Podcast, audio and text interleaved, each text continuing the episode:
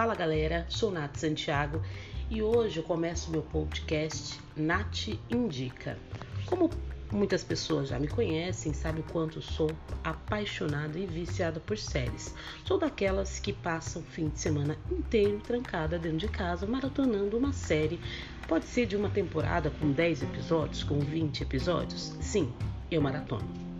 Enfim, e como todo mundo sabe, muitas vezes as séries que eu mais gosto ou que podem gerar algum tipo de comentário bom ou ruim ou que geram divisões de opiniões, eu sempre publico nas minhas redes sociais o que eu achei daquela série, até mesmo para instigar que outras pessoas assistam ou até mesmo para ouvir a opinião dos meus amigos, né? Opiniões se gostaram, se não gostaram, que gostaram, que não gostaram, quais seus personagens favoritos, se a história é relevante, se não é relevante, então enfim, inúmeros assuntos assuntos dessa forma que podem gerar diversas opiniões, como todos sabem. E hoje eu trago para vocês uma indicação de uma série chamada Jimmy and Georgia, que é uma série da Netflix 2021. É uma série nova, gente. Ela só tem a primeira temporada, são 10 episódios. Cada episódio aí de 40 a 45 minutos, não passa muito disso, mas é uma série bem bacana. Inicialmente, quando a gente olha, a gente pensa ser uma série adolescente, uma série para para a juventude, né? Eu com mais de 30 anos, 30 e poucos anos, gosto de séries adolescentes é, também. Porém, essa série ela engana, porque a aparência não é bem assim. A série conta a relação de uma mãe, Georgia, e a sua filha, Ginny, Virginia. E também com seu filho, Austin, que é uma criança. Acho que na série ele deve ter uns seis anos. Acredito que sim. Então o que acontece? A Georgia, ela tem uma vida conturbada desde a adolescência, desde a infância, aliás, né? Uma vida conturbada, relacionamentos familiares que acabaram com a infância dela, com a adolescência dela e com a juventude. Então ela foi mãe aos 15 e isso fez com que ela saísse de casa, fosse para outros lugares, né? Na verdade, ela fugiu de casa, né, gente? Então, é uma história bem conturbada que acontece com milhões de jovens em todo o mundo, principalmente no Brasil, acontece muito isso.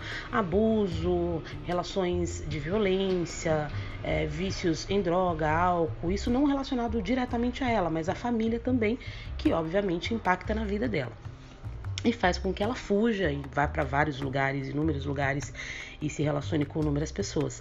É só para resumir, né? É, não vou dar spoiler dessa série, viu, gente? Só para vocês entenderem e se gostarem dessas opiniões, se se interessarem por esse contexto, obviamente vocês vão assistir e eu indico, tá?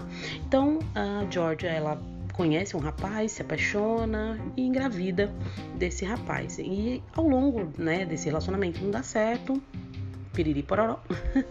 e aí ela vai e tem outros, diversos outros relacionamentos. E quando a filha já está mais velha, já é uma, uma moça e tal, por é, esses relacionamentos não darem certo, né, a Georgia acaba mudando muito de cidade, ou seja, elas não fixam raízes em nenhum lugar. Ou seja, a filha dela não tem amigos em nenhum lugar, porque a partir do momento que elas chegam num lugar, acontece alguma coisa, a mãe dela vai para outro lugar, ou seja, não dá tempo de ela criar relacionamentos, conhecer pessoas, ter amizades, é, fixar num colégio e tudo mais.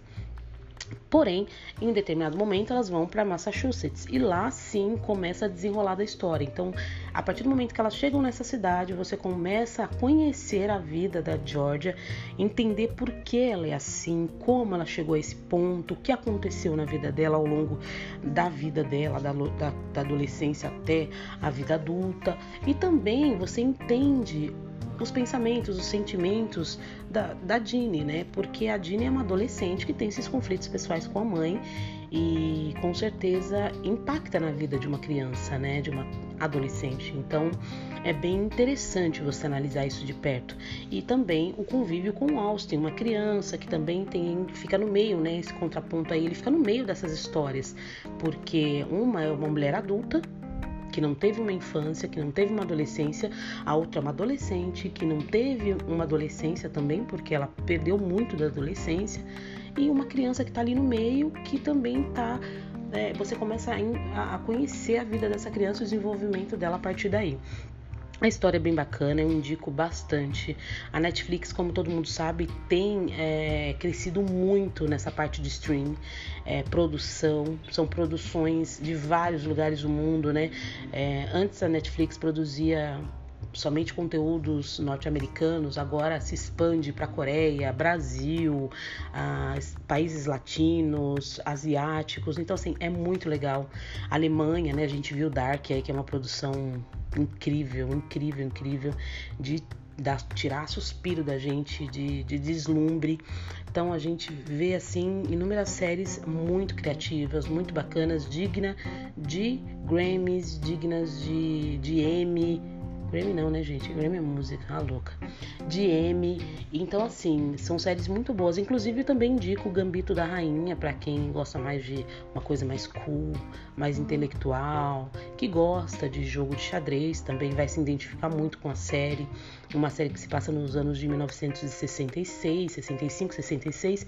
Então, uma série muito legal também eu indico bastante, mas depois eu entro com detalhes para essa série. Então hoje eu deixo aqui a dica somente de Ginny em Georgia para você na Netflix, uma série super leve, super gostosa. Obviamente que não fica leve, né, no decorrer da série, mas é uma série bem bacana.